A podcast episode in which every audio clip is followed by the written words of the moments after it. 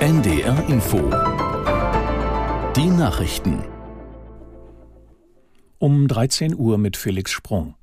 Nach dem gestern gestarteten Großangriff der Hamas hat das israelische Militär auch in der vergangenen Nacht Ziele im Gazastreifen bombardiert. Auf beiden Seiten wurden bereits hunderte Menschen getötet. Aus Tel Aviv Jan-Christoph Kitzler. Noch immer hat Israels Armee die Lage rund um den Gazastreifen nicht vollständig unter Kontrolle. Noch immer sind bewaffnete palästinensische Kämpfer aus dem Gazastreifen auf israelischem Gebiet. Auch deshalb werden Bewohner aus Siedlungen dort nun evakuiert. Unterdessen hat die vom Iran unterstützte Hisbollah-Miliz, die den Süden des Libanon kontrolliert, erklärt, sie habe aus Solidarität mit dem palästinensischen Angriff Ziele in Israel beschossen. Israel reagierte darauf mit Angriffen durch Drohnen und Artillerie. Für die kommenden Tage wird mit einem massiven israelischen Einsatz im Gazastreifen gerechnet, möglicherweise auch mit Bodentruppen.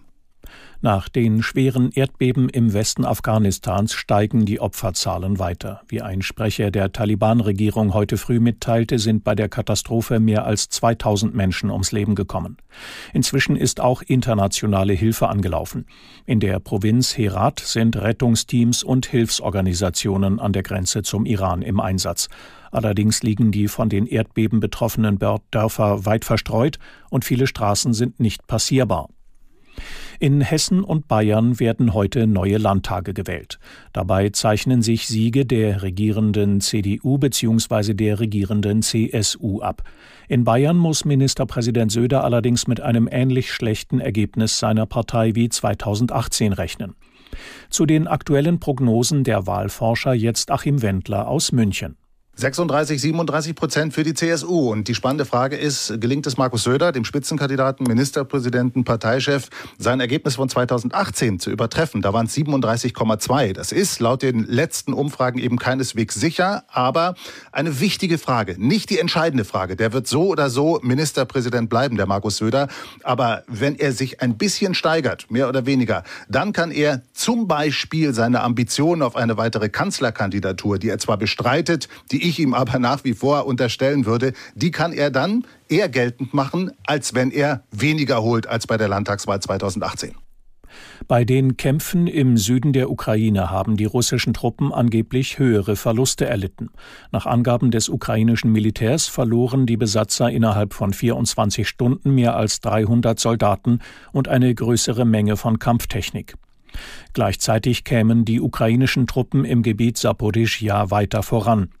Vor allem nördlich der Dörfer Kopani und Novoprokopivka gebe es teilweise Erfolge.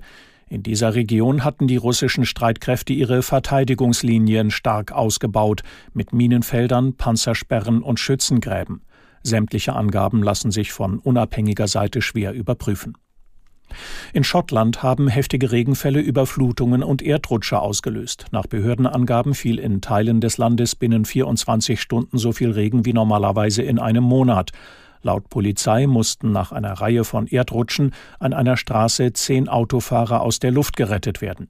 Andernorts verwandelten sich Straßen in Flüsse. Der Zugverkehr wurde unterbrochen oder eingeschränkt. Das waren die Nachrichten. Das Wetter in Norddeutschland, Sonne und Wolken im Wechsel, stellenweise Regen 13 bis 17 Grad. In der Nacht bewölkt, vereinzelt Regen, Tiefstwerte 12 bis 5 Grad. Morgen oft dichte Wolken mit Regen 12 bis 20 Grad. Dienstag mal Sonne, mal Wolken, einzelne Schauer 15 bis 22 Grad. Mittwoch an den Küsten Schauer, sonst freundlicher. Die Temperaturen dann zwischen 18 und 24 Grad. Es ist jetzt 13.04 Uhr. NDR Info. Themen des Tages. Mit Alex Franz, hallo und willkommen. Bis halb zwei blicken wir nun auf die wichtigsten Themen dieses Sonntags. Dazu gehören die Landtagswahlen heute in Bayern und Hessen, über die wir gleich ausführlich berichten werden. Außerdem gibt es aktuelle Informationen zum Erdbeben in Afghanistan. Zunächst aber natürlich der Blick nach Israel. Wir sind im Krieg, hat Israels Ministerpräsident Netanyahu nach dem Angriff der Hamas verkündet. Erschütternde Bilder des Angriffs gehen seitdem um die Welt.